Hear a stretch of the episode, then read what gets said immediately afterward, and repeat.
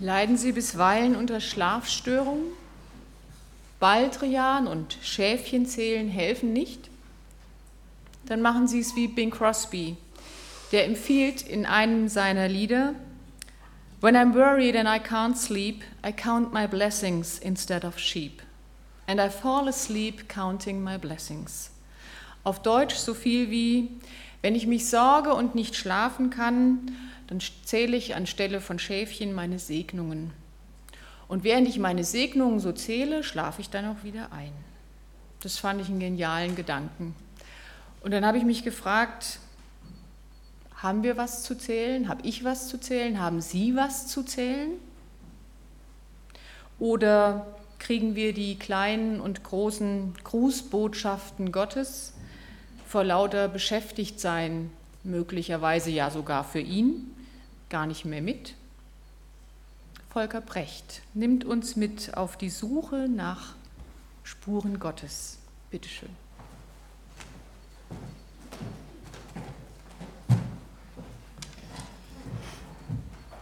Wie soll und kann man denn heute mit Menschen über Gott reden? Menschen, die zum immer größeren Teil, wie es ein Student von mir mit einer Gemeindegründungsarbeit im Osten unseres Landes formuliert hat, weil er davon umgeben ist, von solchen Menschen. Menschen, die vergessen haben, dass sie Gott vergessen haben. Menschen, die schon vergessen haben, dass sie Gott vergessen haben. Und das ist nicht irgendwo nur im Osten unseres Landes der Fall. In Deutschland gehen sonntäglich etwa 4 Prozent unserer Bevölkerung in einen Gottesdienst. 4 Prozent. Weiß irgendjemand, wie viele Prozent in Indien in einen Gottesdienst gehen, in einen christlichen Gottesdienst. Es sind dreieinhalb Prozent. Das heißt, unsere deutsche Gesellschaft hat sich der indischen inzwischen angeglichen, nicht umgekehrt. Wir sind nicht christlicher oder weniger christlich wie diese sogenannten Entwicklungsländer, die weit ab einer klassisch christlichen Zivilisation oder des christlichen Abendlands liegen. Und wie können wir dann heute glaubwürdig in unserem Land Menschen etwas sagen, die gar nicht mehr wissen, wer Gott ist, und das ist keine Ausnahme, dass man Leute fragen kann und sagen, kennen Sie Jesus? Und als Antwort kommt dann zurück, nö, ich glaube, der wohnt nicht hier in unserem Viertel. Noch nie gehört. Das ist nicht tragisch, sondern einfach Wirklichkeit. Und vielleicht müssen wir uns damit auseinandersetzen, dass diese Wirklichkeit uns noch viel deutlicher auf den Leib kommen wird, als uns das vielleicht lieb ist und der Abstand zwischen denen, die etwas von Gott wissen und von ihm sagen wollen, und denen, die etwas verstehen können davon, größer wird. Wie reden wir denn von Gott, dass es Menschen verstehen? Im Psalm 104 geht es los mit Lobe den Herrn, meine Seele, Herr mein Gott, du bist sehr herrlich. Da will einer also schwärmend von Gott reden. Du bist schön und prächtig, Licht ist dein Kleid, du bereitest den Himmel aus wie ein Teppich. Und was macht er jetzt, um über Gott zu reden? Jetzt redet der doch tatsächlich 35 Verse lang von der Schönheit der Welt. Er spricht über die Berge, von den Wolken, wie Gott darüber dahinfährt. Er spricht über Vögel des Himmels, über das Land voll Früchte. Du feuchtest die Berge von oben, lässt Gras wachsen, dass der Wein das Menschenherz erfreue und schön werde vom Öl und das Brot des Menschenherz stärke. Er redet von den Bäumen, die voller Saft dastehen, in denen die Vögel nisten. Er spricht von hohen Bergen, wo Steinbock und Klippdachs Zuflucht finden, vom Mond und wie er aufgeht und niedergeht und danach das Jahr eingeteilt ist als Monate. Von den jungen Löwen spricht er, die nachts aufwachen und dann auf Beutejagd gehen und er erzählt es. Also alles so ähnlich wie das, was wir vorhin im Vorspann in diesem Video gesehen haben. Und ich weiß nicht, wer schon mal miterlebt hat, ist, wie das hier David beschreibt, wie das ist, wenn die jungen Löwen nachts nach Raub brüllen und ihre Speise suchen. Also ich habe das schon mehrere Nächte lang so erlebt, in einem Zelt schlafend in der Wildnis Südafrikas. Und wenn dann etwa 100 Meter entfernt ein Löwe ein Tier reißt, das ist spannend wenn man ein Tier im Todeskampf hört Und dann dieses Zähnegefletsche und dann, wenn einer zubeißt und irgendwann wird still. Und die Gänsehaut so langsam, so ganz langsam da hinten am Rücken etwas nachlässt. Vor allem, weil der Gedanke auftaucht, okay, der Löwe ist jetzt wahrscheinlich satt.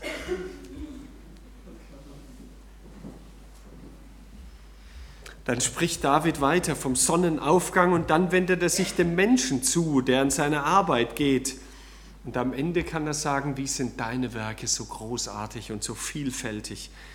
Und dann fängt er noch an, vom Meer zu erzählen mit den Schiffen und den Fischen und allem, was dazugehört. Es warten alle auf dich, dass du ihnen Speise gibst zur rechten Zeit.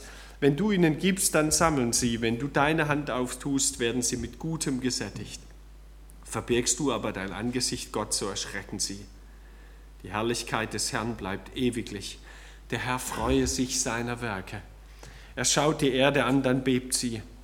Ich will dem Herrn singen mein Leben lang und meinen Gott loben, solange ich bin. Mein Reden möge ihm wohlgefallen ich freue mich des Herrn. Hier redet einer nicht theoretisch und abstrakt über Gott, ja, Gott ist allmächtig oder wie auch immer man dann anfangen könnte, sondern ganz plastisch und praktisch mitten aus dem Leben herausgegriffen, greift er Dinge auf, um damit Gott zu illustrieren. Und hier redet auch nicht einer distanziert, vortragend, theoretisch, sondern sehr persönlich. Mein Reden, ich will dem Herrn singen. Er ist einer, der persönlich bezeugt. Und ich glaube, das sind die zwei Schlüssel, um heute glaubwürdig über Gott zu reden. Nicht abstrakt, sondern sehr konkret aus dem Leben heraus. Und das Zweite, persönlich. Das hat was mit mir zu tun oder es hat gar nichts mit, mit irgendetwas im Leben zu tun. Was ich also nicht erfahren, sondern ergangen habe. Das ist ein Unterschied, glaube ich. Erfahrungen machen oder das Ergehen erzählen. Erfahren, da kann man mit 180 Sachen heute auf der Autobahn an der Schönheit der Welt vorbeirasen. Das sind Erfahrungen. Aber wie mir es ergangen ist, was ich ergangen habe, wo ich durchgelaufen bin, das ist nochmal etwas ganz anderes.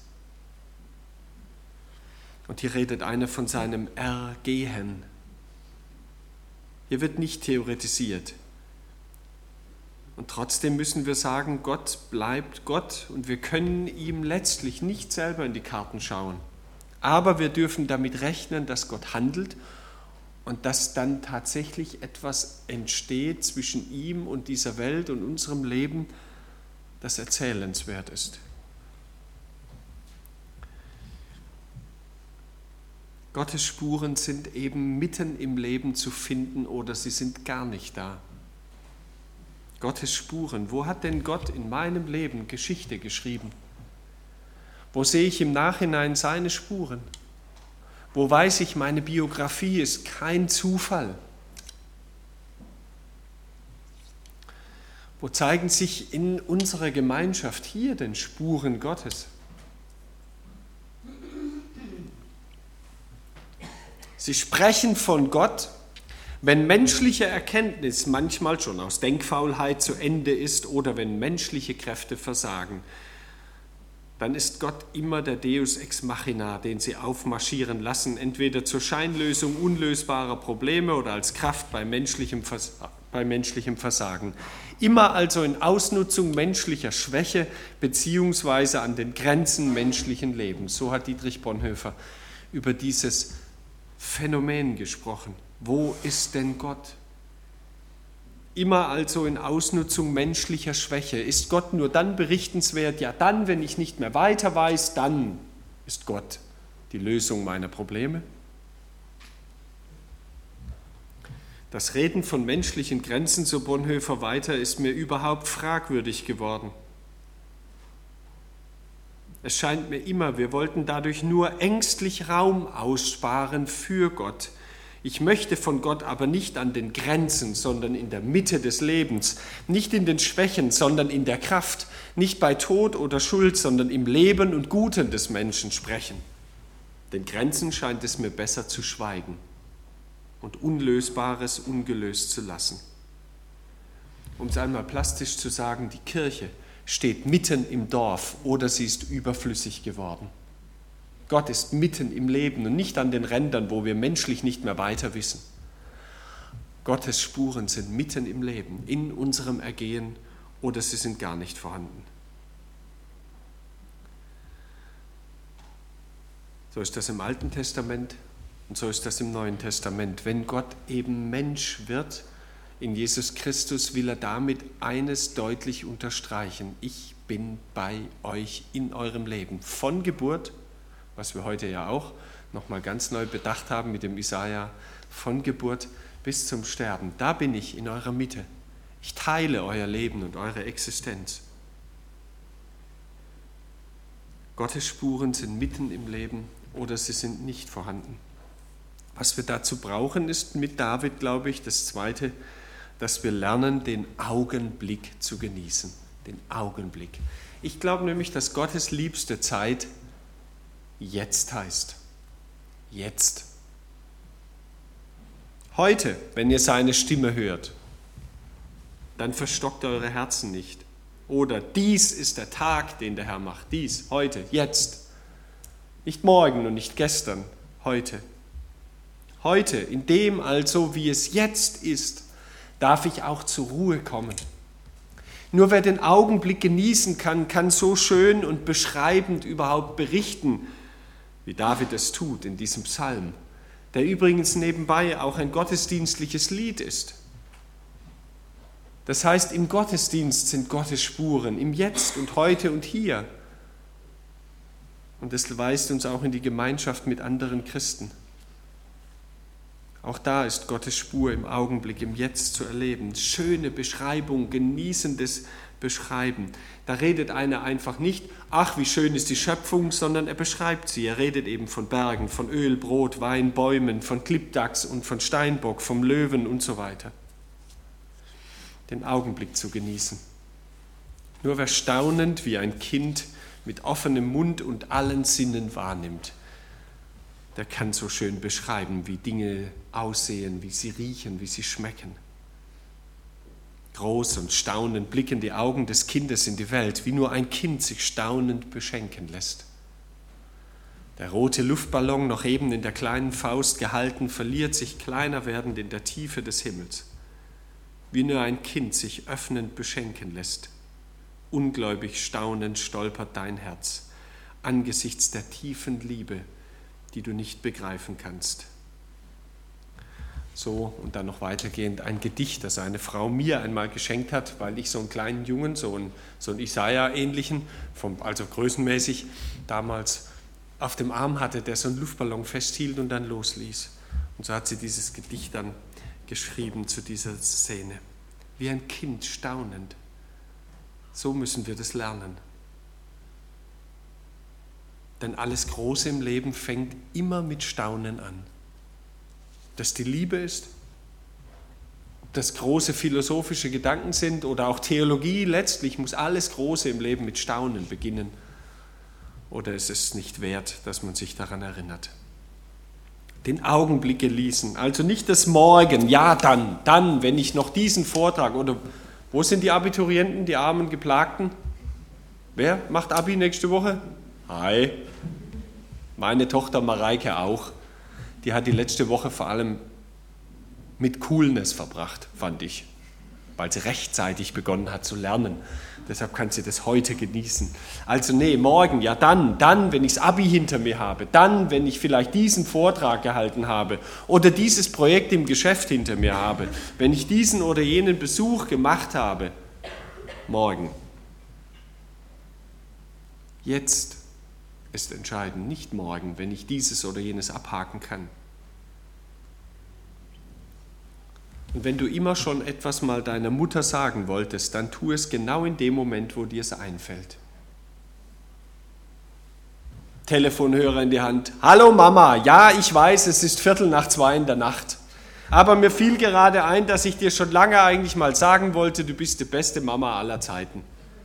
Und es kann sein, dass dann am anderen Ende der Leitung vielleicht nur noch Schweigen zu hören ist, weil die Mutter gerade an einer Herzattacke verstorben ist. Aber dann war es vielleicht der wichtigste und schönste Moment in ihrem und in deinem Leben. Und bitte, bitte, liebe Männer, liebe Ehemänner, wartet nicht ab, bis ihr den Sarg eurer Frau mit ihren Lieblingsblumen schmückt. Die freut sich auch lebend daran, wenn er sie heute schon mal vielleicht vorbeibringt. Heute eben, nicht morgen. Und, oh Schreck, da streiten zwei Menschen. Ich habe das selber so erlebt.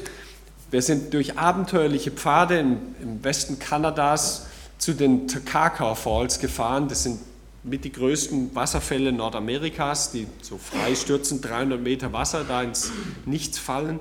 Da läuft man dann lange Strecke zu Fuß vom Parkplatz, etwa nochmal zwei Stunden bei normaler Gehgeschwindigkeit.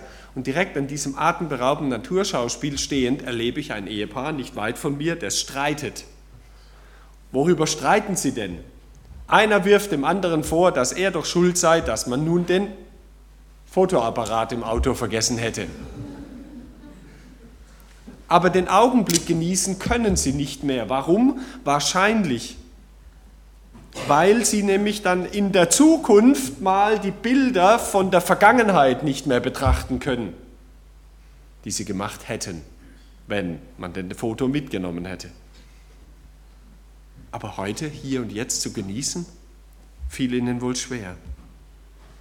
Das heute, hier und jetzt zu genießen, ist auch die beste Prävention vor allen falschen Abhängigkeiten.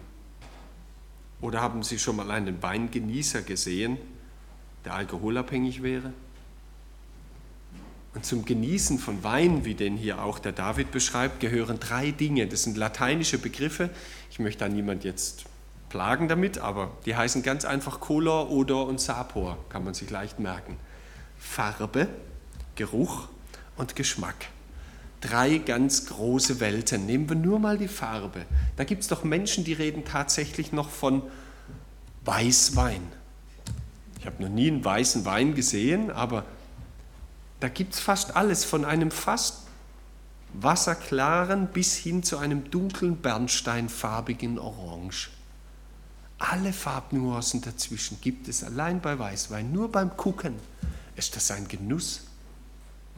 Ja, ich fange jetzt nicht an, da weiterzumachen, da wäre der Tag gefüllt.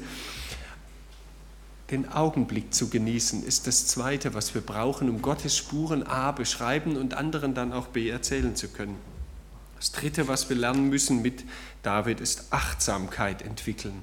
Also nicht an Dingen vorbei zu hecheln, sondern achtsam zu sein, die eigenen Möglichkeiten und Grenzen, die anderen, mit denen wir unterwegs sind, die Achtung gegenüber der Gemeinde, gegenüber Gottes Handeln in der Welt. Wir brauchen einen freien Blick dafür, das geht nicht von alleine. Sensibel zu werden für das, was Gott in der Welt für Spuren hinterlässt, macht uns umsichtig und lässt uns dann vorsichtig tasten, den eigenen Weg finden, aber auch eben seine Spuren in unserem und im Leben anderer entdecken. Und diese Achtsamkeit macht gelassen, weil sie nichts anderes ist, auch wie ein Einüben ins Vertrauen. Und Vertrauen rettet nun mal. Er sorgt für uns.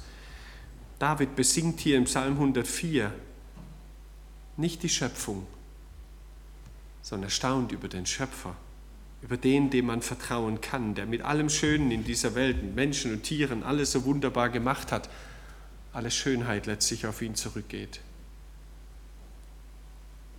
Wer Achtsamkeit entwickeln will, muss drei kleinen Wörtern widerstehen. Woanders, später und sofort.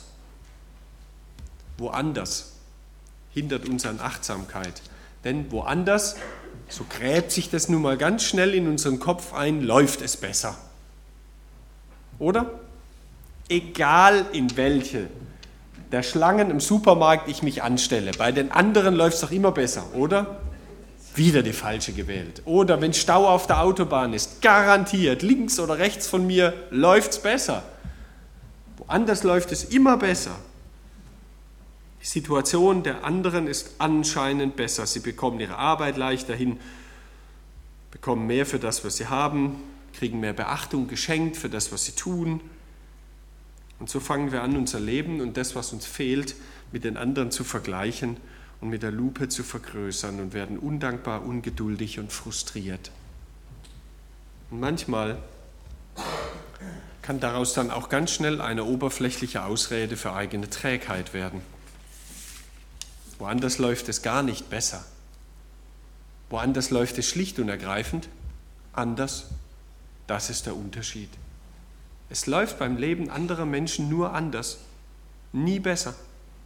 Denn besser würde heißen, wir können Leben vergleichen. Das geht aber nicht. Leben ist einzigartig. Allein die räumlichen und finanziellen Möglichkeiten, die gesellschaftlichen Voraussetzungen, die persönliche Geschichte und Prägung, stellen wir uns nur mal vor, der Isaiah, der wäre in Bangladesch geboren.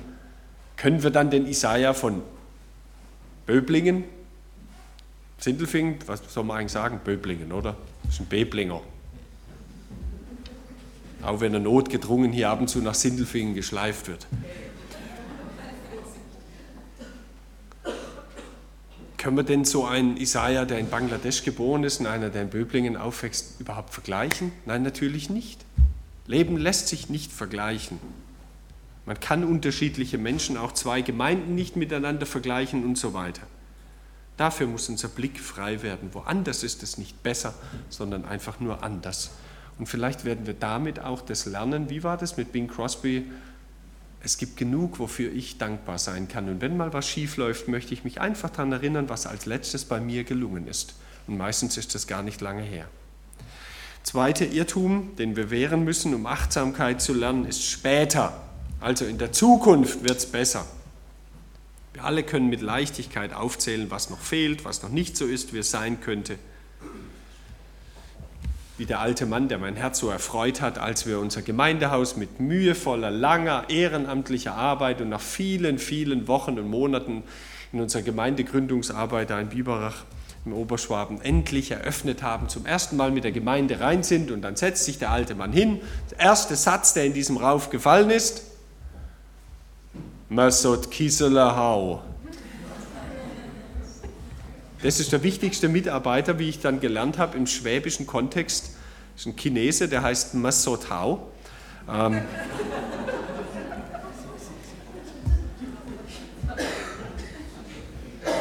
man weiß ja immer, was noch fehlt und was man brauchen könnte. Und so verlagert sich alles in die Zukunft.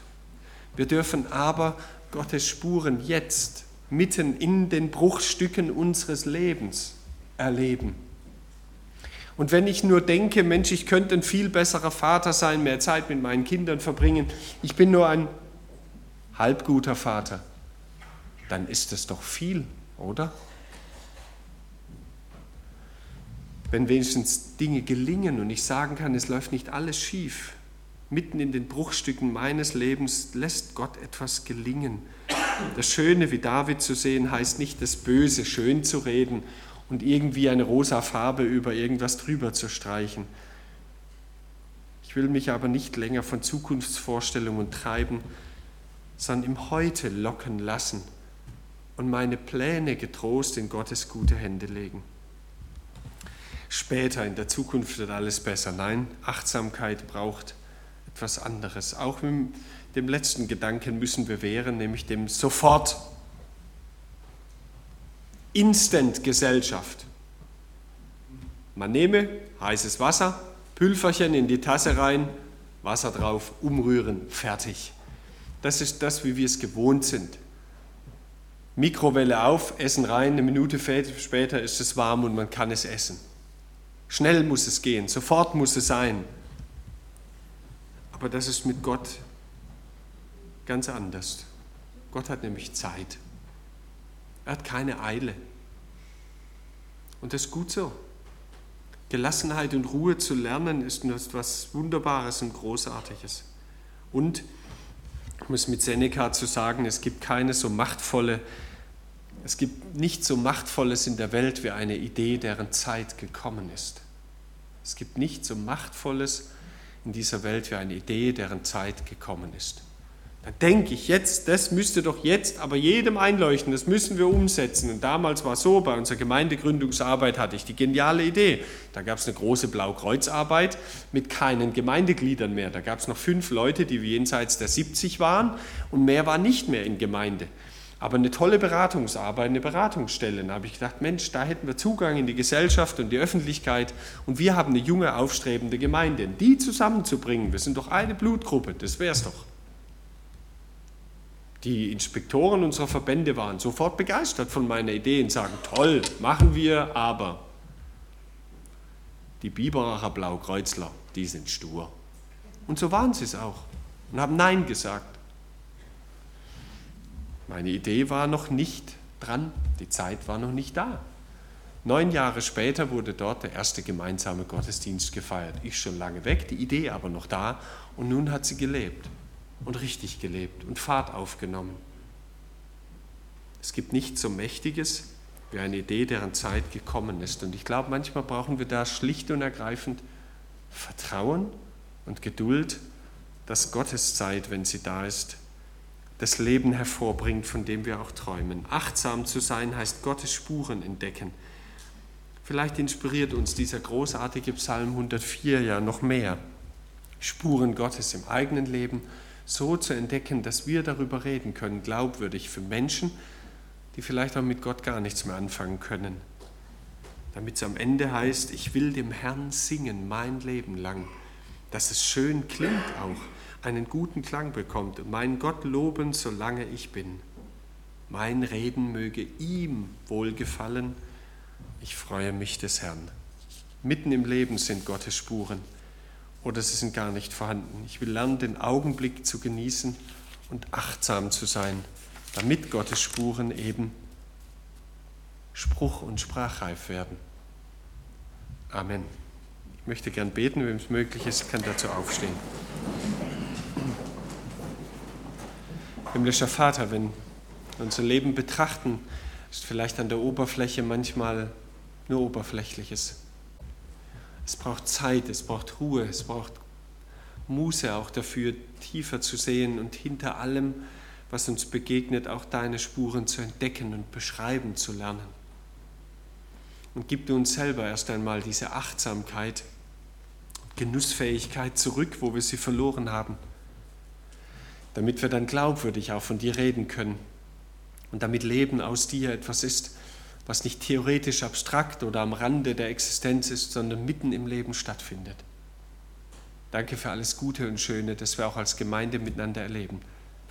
Danke für deinen Segen und deine Nähe, für deine Spuren in meinem Leben. Amen.